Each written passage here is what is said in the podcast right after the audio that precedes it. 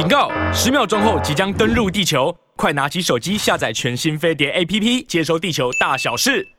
欢迎来到飞碟午餐，我是尹乃菁。哇，我们今天呢，这个非常的难得啊，请到呢这前才刚刚从美国呢奔波回来的啊，呃，黄介正教授呢来跟我们分析一下最新的呃中美。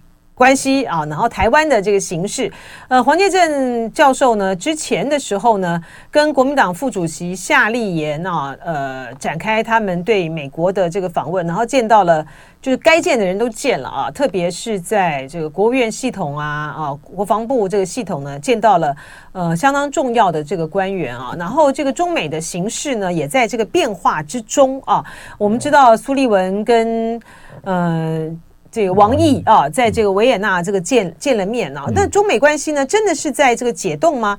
中美关系的这个寒冰解冻的话，对于呃台湾的形势来讲，美国会不会有些什么样不一样的判断？那另外一方面呢，我们又看到呢，G7 呢，呃。召开啊，然后他们准备呢发表一个这个声明啊，就是这个反对这个中国的经济胁迫，看起来这种呃围中的态势又很强。我们到底怎么样去解读这个大局啊？欢迎黄老师，黄老师好。好，好，乃菁好，今天很荣幸啊，大家看我应该看我的脸色还菜菜的，对，还在调整时差中，对不对？对，调时差很累，很累，很累。谢谢黄老师啊，这个黄老师呢，即便是说还在这个呃调整这个时差中。可是呢，面面面色什么菜菜的、累累的哈。但是衣着打扮呢，都是非常的、非常的这个外交官啊，很讲究啊。这个袖扣啊，哎，你这个是毛哎？对，海军铁毛。海军毛哦，对对对，是哈。你这我服役在海军呢。哦，所以你这些都有特别的、有特别的意义，对不对？对，尤其是嗯，除了讲究以外，今天呃是汉光。电脑兵器推演第一天呢、啊，oh, 我们要连续五天四夜哦，是哦，汉光。那所有的军职人员都必须要穿战斗服啊、oh, 呃，而且停止休假，嗯嗯，对，嗯、所以我们做老百姓的啊，就用一点这个身上穿戴啊，来支持国军，表示一种参与感。对对对对对，这个呃，黄黄老师呢，黄黄教授这次呢，跟夏立言到美国去啊，他有一个很特别的地方呢，呃，就是在这是夏立言呢。在去中国大陆访问，见了这个王沪宁啊、宋涛的之后啊，呃，第一次到美国去访问，显然这个美方呢，对于这个夏立言的大陆行，应该是非常的关切吧，对不对？对嗯，啊、呃，因为我们事实上啊，在因为人在台湾嘛，嗯，所以我们跟美国一直强调零意外。啊、呃，所以夏立言副主席从去年八月到今年二月两次去中国大陆，都在事前向呃台北 AIT 啊做过简报，嗯，然后回来以后也有跟 AIT 的朋友交换意见，嗯，所以基本上零意外，这个是我们坚持的原则，嗯，呃，可是毕竟夏副主席去过北京嘛，所以。啊，他这次也到美京啊，那么到美国的首都，那么当呃华府，当然很多朋友啊也很乐意要见他。我们觉得，呃，这是一个很好的安排。嗯啊，一方面是让美国朋友亲身亲面对面的去听曾经跟呃宋涛、王沪宁握过手的夏立言，告诉他们亲口说出来，呃呃他。访问大陆的感觉，然后两岸关系，嗯。啊，他目前的状况啊，他怎么看？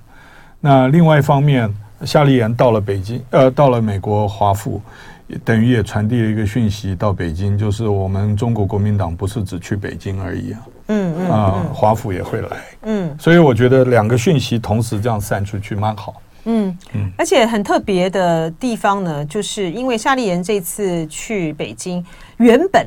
布林肯要在他之前去的啊，对对不对？哈，大家都要在他之前的时候到北京，后来因为气球的事件对停了，所以等于是说大陆的这个新的领导班子上来之后，就呃美国的这个高层来讲的话呢，呃，就是王毅跟那个苏苏立文是现是才才见面，否则之前的话他们并没有。并没有这个呃直接的这个接触啊。王王毅接中央外办主任以后啊，还没有这种高层的呃见面，所以所以变成反而是海峡两岸有高层的见面。对，应该应该是说呃，就是国民党高层反而可以见到中国大陆在新的这个 line up 啊，就是领导班子或者是涉台系统，嗯，啊，我们都已经见到了，美国还没见到，嗯，所以美国当然会非常希望啊能够了解啊。那么我们跟美方会面的时候，那个阵仗也蛮大的哈，通通都有努力抄笔记。嗯，我说他们都有努力抄笔记。嗯嗯，他们关切哪几个方面？其实呃呃。主要两个面向，一个就是，呃，夏副主席到中国大陆啊、呃、的见闻，以及他对于两岸关系未来走向的评估，台海整个形势的评估。另外一个就是，呃，如果中国国民党呃明年呃夺回总统，啊、呃、拿回政权以后，啊、呃，我们的施政的优先顺序啊、呃、哪一些方面？当然了，因为我们接触的都是国安。呃，系统的就是国安会、国务院、国防部，嗯，啊、呃、，AIT 华府呃这个总部，嗯、所以谈的问题，呃，就是比较偏向国安的，当然也有旁及啊，包括能源安全呐、啊，哦、呃，还有台湾未来经济发展的重心啊等等，嗯嗯，嗯，所以我我当然被问这些问题的时候，我内心是兴奋的，因为因为第一个他会问这些问题，就是他认为你有可能选赢嘛。对。对啊，就说从这个从去年你们去到现在，你觉得你发你觉得这个美国对于国民党的态度有很大的有有转变吧？对，我有一个形容啊，嗯、就是说我刚受命啊做驻美代表去美国的时候，我都感觉那个就是茫茫四顾啊，那没有没有什么人特别看好国民党，嗯嗯，嗯，嗯，一直到去年，即使九合一之前，呃，开始就有。零零星星有人在问说，如果你们胜选，你们会做哪些事？嗯，九合一之后的话，一直到现在就越来越这个感觉越来越浓烈，就是说他们很急切想要知道，如果你们胜选，尤其是他们问的是优先施政顺序，就哪些要先做的。嗯，那我们当然是把呃，主要是。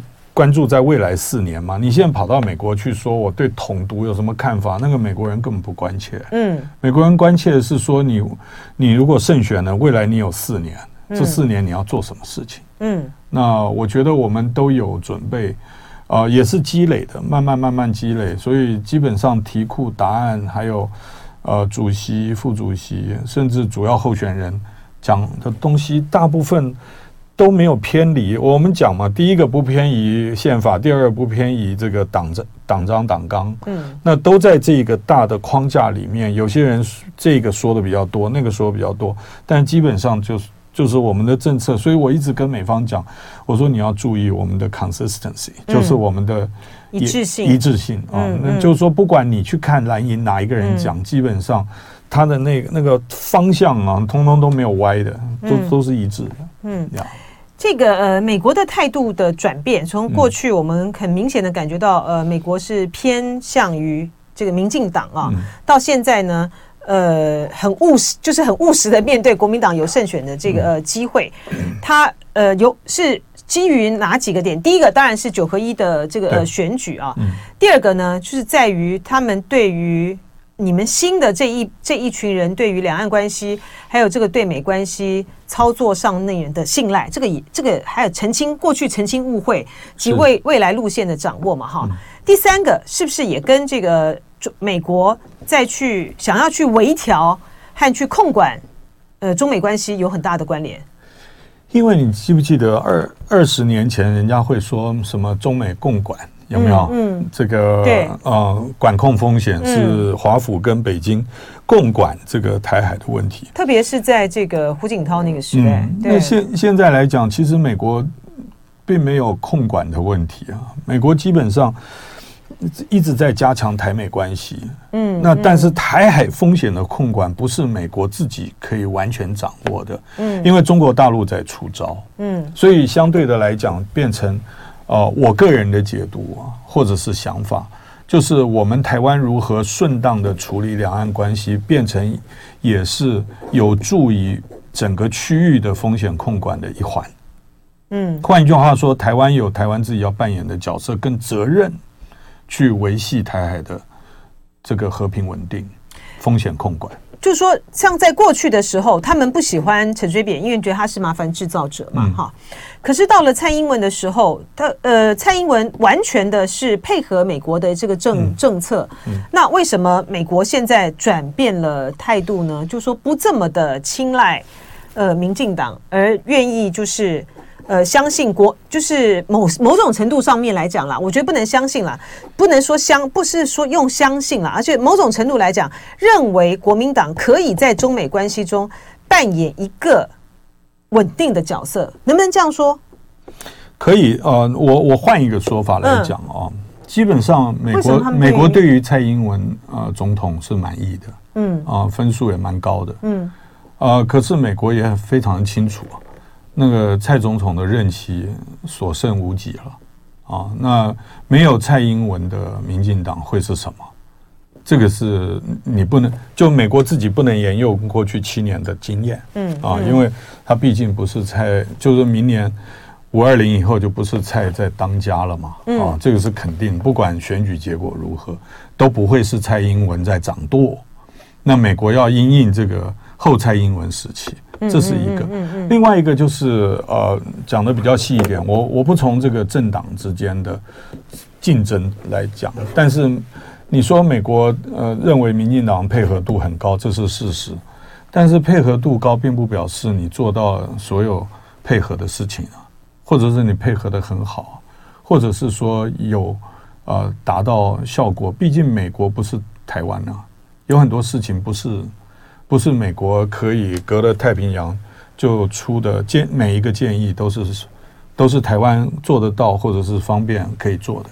今天我们请到黄介正教授，他才刚刚结束啊，和个国民党副主席夏立言的访美行程啊，然后就到我们这个节目上来为大家分析他们这一次啊，在这个美国跟这个美国高层。的接触呢，以及啊最新形势的中美，还有台湾的两岸关系之间的一些的变化。老师刚才这个提到啊，就是说美国方面呢很清楚的这个认识到，就是呃他们对蔡英文是满意的啊，但是呢也并不是说所有的这个蔡英文的这个做法呢，他们通通都是一百分哈，因为还是有。双方之间还是有一定的程度的落差嘛，更何况呢，接下来呢，美国就要面对的是，呃，五二零之后，无论如何，五二零之后呢，他就不是蔡英文的呃执政的总统的一个状态之下，他对于未来的维系两岸关呃维系这个美台关系的这个领导人，会是一个什么样政策倾向，当然就非常的在意啊。您说与您说他对于民进党就是民。他是满意，但也不并不是全部买单。意思是什么？应应该是说，呃，美国比我们要更着急。嗯，有关于台湾国这个这个所谓的防卫啊，嗯的能量的加强。嗯、那么，嗯嗯，不管再好的朋友，也有一些可能不满的地方。但是，但是我可以感觉出来，就是美国呃认为，就是说，呃，民进党虽然配合度很高，嗯啊、呃，但是并不是每一件事情。啊、呃，都能够跟美方这个就是完全符合美国的意志，或者是说，呃，在执行层面上面力有未逮，嗯啊，还不够啊，啊，或 或执行技巧上面的问题，嗯嗯嗯。那我比较强调的是说，呃，如果真朋友之间啊，真的朋友，我们会坐下来啊，那摊开来讲嘛，嗯，就我的困难我告诉你，然后我们共同来找一个可以很快的。强化台湾这个防卫战力的一些方式哦，我们有短期的做法、中期的做法、长期的做法。嗯，那么你你把你自己想的东西跟美国人分享，他才知道你在想什么。嗯，如果你嗯如果都是美国人讲你在听，那在讲的人也会有一点没把握。我上课跟学生一直讲，学生都一直点头，但我不确定学生都听懂了没有。对，而且有一些这个民进党在这个呃政治基于政治上目的的这个操作，也不见得符合美方的需要，所以这个也是一个很大的一个问题啊。对，其实呃，我们不需要。去年我有这这一点感觉，我现在我觉得我根本不用去跟美国人讲说这个呃，民进党在台湾啊，这个等于是占据了言论市场啊，经常帮我们扣帽子啊、贴标签，嗯、这些我不用讲，其实美国人都看在眼里。嗯，啊、这其实是一个还蛮大的这个转变啊。那从国民党的这个呃角度跟立场来讲的话，嗯、就是说，呃，你第一个，美方当然是希望说，呃，国民党假设国民党这个、呃、拿到这个政权的话，嗯，在这个两岸关系上面，他。他希望这个国民党，或者是说，呃，扮演一个什么样的一个角色，就是一个可让两岸关系的变数存就可控的一个状态，是不是？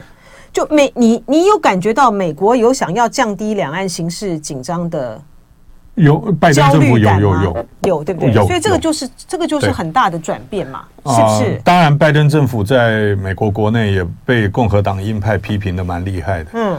啊、呃，可是我可以明显感觉出来，美国现在拜登政府是非常希望能够管控风险，能够能够不要让台海呃声波或者出现变数，因为美国越来越明显的感觉，它跟中国大陆的交往前途啊多艰，然后困难重重。嗯啊、呃，尤其是中国大陆不接电话啊，他虽然不当战狼了，他也没接电话。嗯，嗯那这个对美国来讲。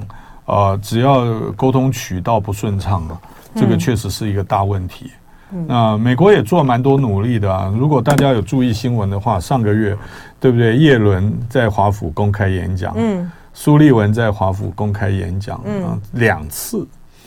所以所释放出来的讯息，还有美国国安顾问去讲美国的、呃、这个外贸和经济发展战略。这种很通常不是国安顾问讲的这个课题，嗯，我觉得都一直在释放讯息给北京。那么，所以你现在倒回去看，说，哎，三天前他们在维也纳见面，哎，你再把过去的蛛丝马迹凑起来，就算事后孔明啊，嗯，你也得到一个图像，就是说，其实双方都有恢复对话沟通管道的这个意愿。嗯，我举一个例子，嗯。他们谈了多久？两天，十个小时。哎，对，嗯，有那么多。你你你你今天从这一面看啊，嗯，谈十个小时啊，就瞧不拢嘛，嗯，很多事情瞧不拢嘛，就是这样。我就我那天就在讲，就是说什么新华社新闻稿讲是呃，双方的这个会谈呢，坦率、建设性、实质性。坦率的意思就是针锋相对。哦，对，在外交部电报，对不对？是不是这样？外交部电报写坦诚的话，就表示有有坦诚，对对对对，就表示针锋相对。然后呢，这个实质性呢，就是把我们其实尽可能的，我们把话其实都摊在台面上了，就是这么一个意思。建设性呢，就是没有达到任何的共识。但是啊，是不是这样？你要把你要把这一面把它转过来，嗯嗯，看另外一面。嗯，如果不想恢复对话，干嘛谈十个小时？十个小时，对不对？话不投机，走人了，走了，对不对？所以那双方。就是不管是哪一方提出来啊，不管是中方或者是美方，哎说哎这个事情不能就这样了了，我们还要再谈，我们再下一轮好不好？或者说明天，或者说今天下午我们针对这个问题，我们再做交换意见。你光双方都没有否认啊，有的报道说是八小时，有的说十小时，哎，可以谈那么久。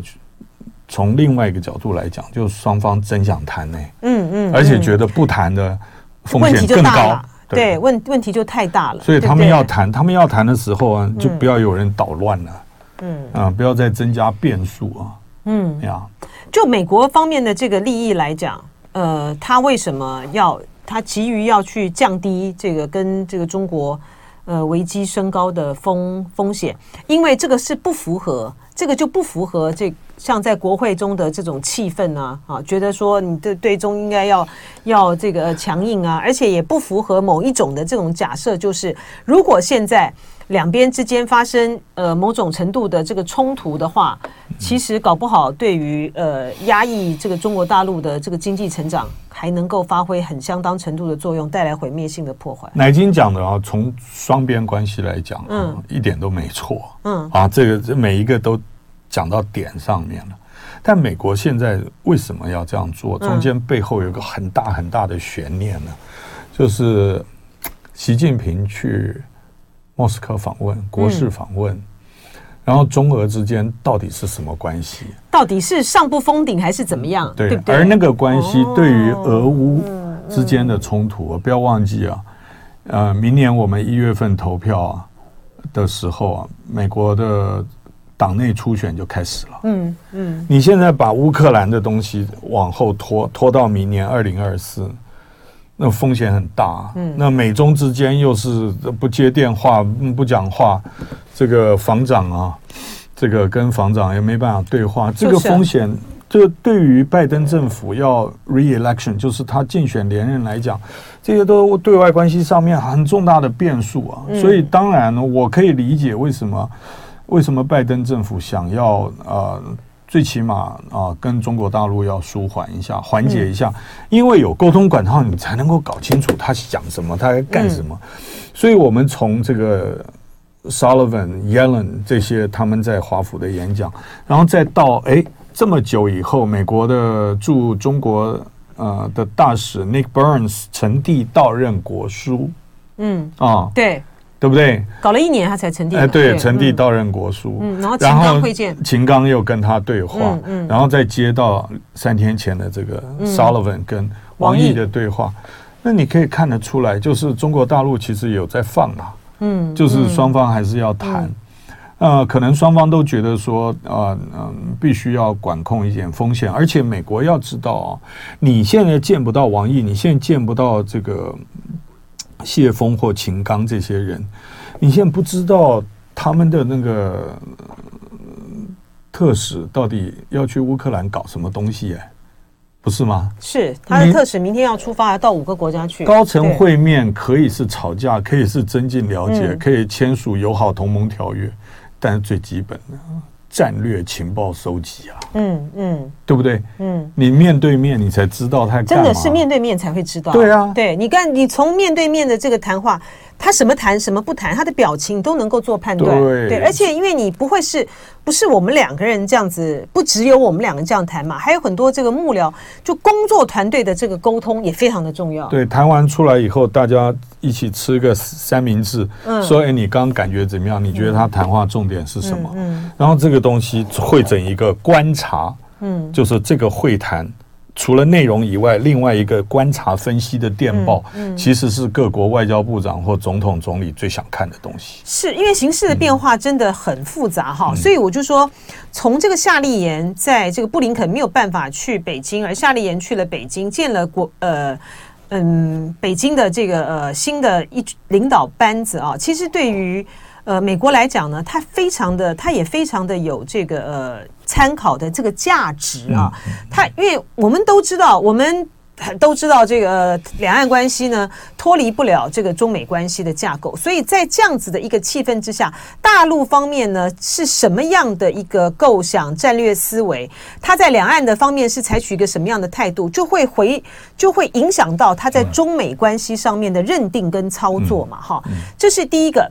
所以这个夏立言的这。呃，这一次跟这个黄黄老师呢，他们到美国去，他的意义就很重大。第二个，老师刚才就分析到，就是说，美国它也有它的呃国内政治的整体的这个考量，它必须要去和缓跟这呃美国呃跟中国的关系啊。可是的确，也就像是诶，也就像是我们网友刚才这个诶跑掉了，呃叶小言对不对？叶小言讲，他说，当中国是傻子吗？一边扇你巴掌，一边说要友好。就美国现在，美国现在给这个呃中国，特别是中国的民众的反应就是如此啊！你说一套做一套。好，我今天呢跟呃苏立文跟王毅会面了哈，那讲说双方要有建设性的这个交往啊啊，然后要呃要危机控管呐，好，然后我们呢只是竞争呐，不会要走到冷战呐。可你另外一方面。你通过了晶片法案还不够，你现在还有更高、更高规格的高科技限制又要来了。嗯，嗯然后呢，G7 呢又要发表一个声明说反对这中国的经济胁迫，还要把什么呃这些国家的这个原物料还要来个出口限制，这搞什么呢？中国人最讨厌就是说一套做一套，就是啊，啊嗯，所以这一次啊，皮里阳秋，你葫芦里到底卖什么药？中国大陆也说，说明白了啊，嗯，其实其实我们这个民族基本上是比较着重意图了，嗯，就是你有没有讨厌我，嗯、你有没有恨我，嗯、你会不会在背后弄我？嗯、你你是不是？即使你现在对我好，但是你你还是暗算我，呃，有可能暗算我。这种是我们这种 DNA 特别注意的。嗯，那西方难道美国人不在意吗？没有，美国是美国是把这个在不在意啊，把它摊出来，哦、就是该合作的时候合作，哦、该对抗的时候该竞争的时候竞争，该对抗的时候对抗。嗯这三个可以同步进行的。那对于我们这种 DNA 的人来讲，就是说开什么玩笑？你到底要不要把我当哥们呢？你把我当哥们，你就别，就是我，你就只讲合作了，其他不要弄了。就是啊，所以我们很在乎背叛呢。嗯，对对对，所以所以 所以这个美，所以这中国大陆现在蛮夯的话，就是说不要思维不一样，说一套做一套啊。嗯嗯。那么美国就一再的咬住说我们的政策没有改变，什么这些中国大陆已经。听 N 遍了，嗯啊，嗯同样的两岸关系啊，他们也在看是不是说一套做一套嘛，嗯，对不对？嗯、所以，嗯、所以、呃、我们是比较容易理解中国大陆了，嗯啊，嗯所以也能够帮助我们的美国朋友去正确解读。我觉得这个就是说，北京到底讲这个话是什么意思啊？嗯、作为你的好朋友。我们告诉你，其实他讲这个，他真正的想法应该是什么？嗯嗯啊，所以我一直扮演这么这在十九二十个月来，我一直扮演的角色就是一个 interpreter。嗯，就我告诉你，国民党真正在想什么？我告诉你，我们认为北京在想什么？解读者啊，对对不对？对，这很重要。对啊，这真的很重要。而且这个中美呢，虽然呢建交了，从一九七九年到现在这么多年了，但是呢，我觉得双方之间呢。就是不能理解，哈，像比如说您刚才讲到说，我们中国人很在乎你是不是背叛，你心里面的这个意图到底是什么？呃，如果是兄弟的话，就不应该这个背后插刀。可你说美国他们是觉得这些东西，它就是就事论事，它是可以在台面上面。共同进行的，我们只要讲好游戏规则，建立护栏，他觉得就就可以了。对，从从国际关系来讲，这我们太天真。任何两个国家的关系，它都是多面向的嘛。嗯嗯，不可能只有一种嘛。嗯，那所以从理论上来讲，它是同时存在的，为什么要去否认它？是这个于芳说，战争跟和平，我选择和平。战争会让这个家破人亡，这我想绝大部分人都会选择和平了哈。除了那些好战的呃民族主义者啊，那黄俊说，这个俄罗斯对中国有的时候对外显示强绑的意味多一点啊，实际上中国相对中立，没有和俄罗斯结盟。叙利亚之前也经常喜欢在联合国等大场合喊话中国，实实际上谈不上。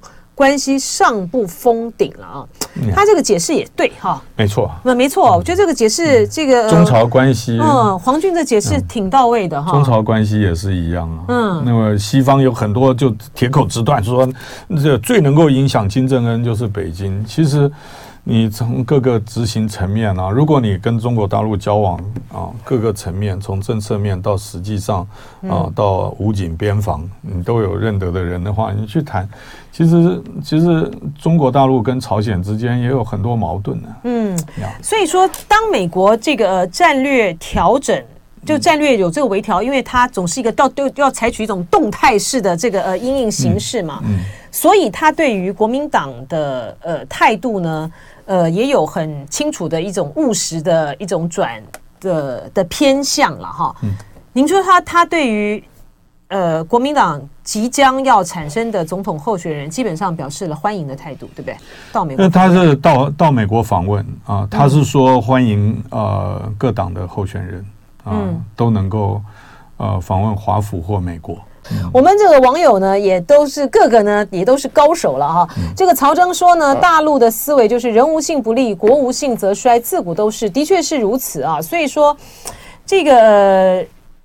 中国的这个文化的这个思维跟西方呢，它还是它就是有些根本上面的差异啊，这就使得呃双方在在交往上面的时候，其实特别的需要像这个像这台湾、哦、台湾最台湾最喜欢跟大跟全世界讲人无信不立，OK，其实特别需要像台湾的呃作为这个传译者啊，像很多这个大陆的这个外交官啊，我们我过去有有好好几次的这个机会，他们在。跟那个呃台湾的这个资深的这个外交官在交流的时候，他们也会觉得呢，台湾呢帮会帮了很多忙。啊，因为呢，我们对于我们虽然台湾很弱，我们是没有什么实质上的这个外交，但是呢，我们呢在跟这些西方国家相处上面的时候，我们因为呃，我们的制度相近，哈，嗯、我们都是民主制度相近，然后对于他们所的思维呢，也比较有容易有理解，嗯，那这个对于大陆来讲呢，帮助也很大，嗯，对啊，所以这个是两边，所以这两边的这个交流，其实是真的还。蛮重要的啦啊，嗯、这个呃，木剑先生说，民进党在执政，两岸有立即发生冲突的风险。国民党虽然反对统一，想拖，但两岸关系应该会缓和很多。所以我觉得这个也是呃，美国现在呢，对在两岸的形势上，他并不希望。他今天如果说希望两呃两岸之间啪冲突啊，然后呢，嗯、美国呢从这个火中取栗的话，那他就会在我们这边摆，他就会让台湾去当一个。炸弹嘛，哈，对，从但他现在不是，他现在不想要嘛，对不对？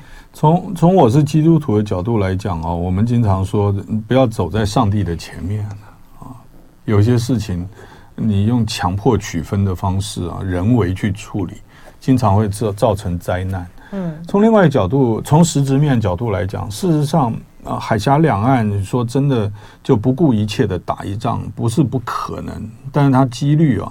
你要压低那个几率，对大家都好，对中国大陆也好，因为中国大陆的首要目标是民族伟大复兴嘛。嗯，台湾首要目标是生存与发展嘛。嗯，你这一打起来的话，这两个都乱掉乱套了，然后其他高兴的都不是华人呐。嗯，是不是？而且整个区域会受到很大影响。大家不要忘记啊，到最后是民生问题。现在国际经济。整个形势不好，你知道吗？嗯，如果再因为战争去搅乱，包括能源、包括气候变迁、包括这个财政金融的大乱呢，事实上受害的那不是只有交战国而已啊，嗯嗯，啊，那个那个影响很大。那我们在可以有和平，可以透过交流、对话、谈判来处理好关系的时候。不需要一定用战争的手段，是就为什么不选择一个和平的道路呢？啊，是。您刚才提到说，呃，美国也表示很清楚，就欢迎这个国民党的这个总统候选人啊，嗯，到美国去，然后到华府，对，对不对啊？嗯，民进党的总统候选人赖清德有可能去华府吗？那我我美方的说法是说欢迎呃台湾呃的总统的候选人啊都能够到华府或是美国来访问嘛，嗯嗯，这是他的原话，嗯。啊，你要我再钻进去解读，那就我可能就会想说有人到了华府，有人到不了嘛，嗯呀，嗯，那这也是符合事实的，因为赖清德有副总统的身份嘛，他本来就是在这种所谓我们说不合时宜限制。不切实际或不合时宜的这种非必要限制的的那个范围里面，嗯。啊，那所以赖副总统可以几乎确定了，他最多就是过境美国嘛，嗯，那您之前的时候有在前面的这个访美的时候有带回来那个讯息，就是说。呃，民进党那边啊，就台湾的一些的团体，在这个呃美国就亲民进党的团体，他在运作这个蔡英文到嗯接近华府或是怎么样去访问嘛？那我们看到后来他没有成没有成型嘛？哈，那现在类似的这个努力还在进行中吗？呃，其实我觉得在裴洛西啊，这个裴洛西访问台湾，然后之后的这个去年的八月军演以后。呃，美国有非常认真的啊，来检视整个台海的风险。嗯，那要管控这个风险的话，美国自己拜登政府也做了很多努力，包括跟国会的每一个呃这个党团啊去做简报，嗯啊，或者是重量级的国会领袖，嗯，去跟他们做简报，就是说台海的这个风险确实很高。嗯，呃，我觉得拜登政府他自己有在做做一些内部的工作。嗯啊，并并不是我们有些时候看到一则新闻报道，其实你在在华盛顿 DC，你才会知道那个从这个 building 走到另外一个 building 的看法又不一样。嗯，所以我最怕别人跟我讲说美方告诉我，因为美方对我来讲太多了，好多个。那对哪一个美方？所以以行政部门就是拜登政府来讲的话，我觉得非常的目前这个等于是调性非常的明确。嗯，就是维稳啊，嗯，台湾台海和平与稳定，谁也不可以去把它搅搅乱，嗯，因为美国不希望这里乱。这中间包括美国整个跟美日安保同盟，还有美菲军事基地、美澳之间，它这个串联结盟，都还在这个紧锣密鼓的在做当中。那个不预期的、非必要的这种巨规模的军事冲突，对大家的战略棋盘来讲啊。都都是，就就美方来，你说他还没完成嘛？就是说，如果现在台海发生冲突，就好像两个人在在下象棋跳棋，呃，或呃三个人在下，六个人下跳棋，突然有一个人冲进来，把大家的棋全部打乱了，这种叫搅局。所以，如果台海发生了军事冲突的话，这个局就被搅掉了，你原来布的子啊的棋盘就被打乱了。那我们从中国的角度来讲的话。那他不就应该趁着这个还美国还没有形成合围态势的时候就动啊？那其实中国大陆他现在一直在在寻求解方啊，包括他在国际关系上面的突破啦。嗯，他去俄罗斯啊，对这这个包括以阿，包括伊朗、沙乌地，包括俄乌之间的协调，一带一路接见巴西总统。他一直在外交上面在下他的棋子啊，他并他也不一定希望打起来。如果他也打起来的话，这些局他自己的局也不一定就会原来棋盘就不动哎。可是从美国的这个布局来讲的话，他现在的确在走刚才这个黄黄老师您自己讲的，就是他一方面这边想要合作，嗯，一方面这边要竞争，一方面在在军事上就呃正外交上面他希望能够降温啊。在经济上面呢，它要竞争，而且是态势越来越高。在军事上，它的围堵它没有停啊。对啊，问题是军事合围啊，和谈何容易啊？嗯嗯啊，那个美国在整个印太地区都是以双边为主，嗯啊，不是以多边的，不像欧洲有一个北大西洋公约组织，嗯，一弄好大家就起来，一把粽子拉起来，嗯，那个你美韩美日。美菲、美澳、美印，通通都不一样。嗯啊，那所以中国大陆对于亚太地区的影响力也很强。嗯，不是美国说我现在布这几个桩就可以搞定的。嗯啊，美台的关系也需要时间呗。嗯，所以您说像比如说大陆在这个呃南美哈，在中东，在中亚哈，它也是在拆解这个。拆解它的合盟的形式嘛，嗯、对不对？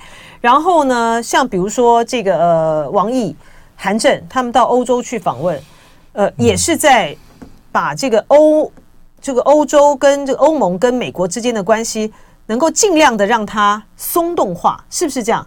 或者是更鼓励欧洲的战略自主吧？嗯，嗯对。那我觉得我们先不要把战略自主当做毒蛇猛兽。嗯。啊，因为战略自主，如果你听得很刺耳的话，就表示美国就是霸权嘛。美国是霸权啊！美国讲话你非听不可嘛。嗯嗯。但是现在的国际形势已经不是如此了，也因为这个国际形势的变化，所以美国才会出现如此的集体焦虑。嗯。尤其是决策精英的集体焦虑。嗯。就美国治下的盛世啊，已经可能碰到了一个快要典范移转的时刻。那美国知识分子就很焦虑，所以其实骂美国现在的外交政策的美国自己的知名的学者专家写的文章，比外面的人骂的还凶啊！嗯嗯，认为美国用意识形态啊去处理外交政策是不对的。嗯，要看美国利益在哪里。嗯啊，有些时候嗯那个强力反中啊的那个过度强调什么这种啊。这个 democracy 叫民主对抗专制，嗯，那些东西有些很多很多知名美国学者写文章说你这样子伤害美国利益了，嗯嗯，可是这招有效啊？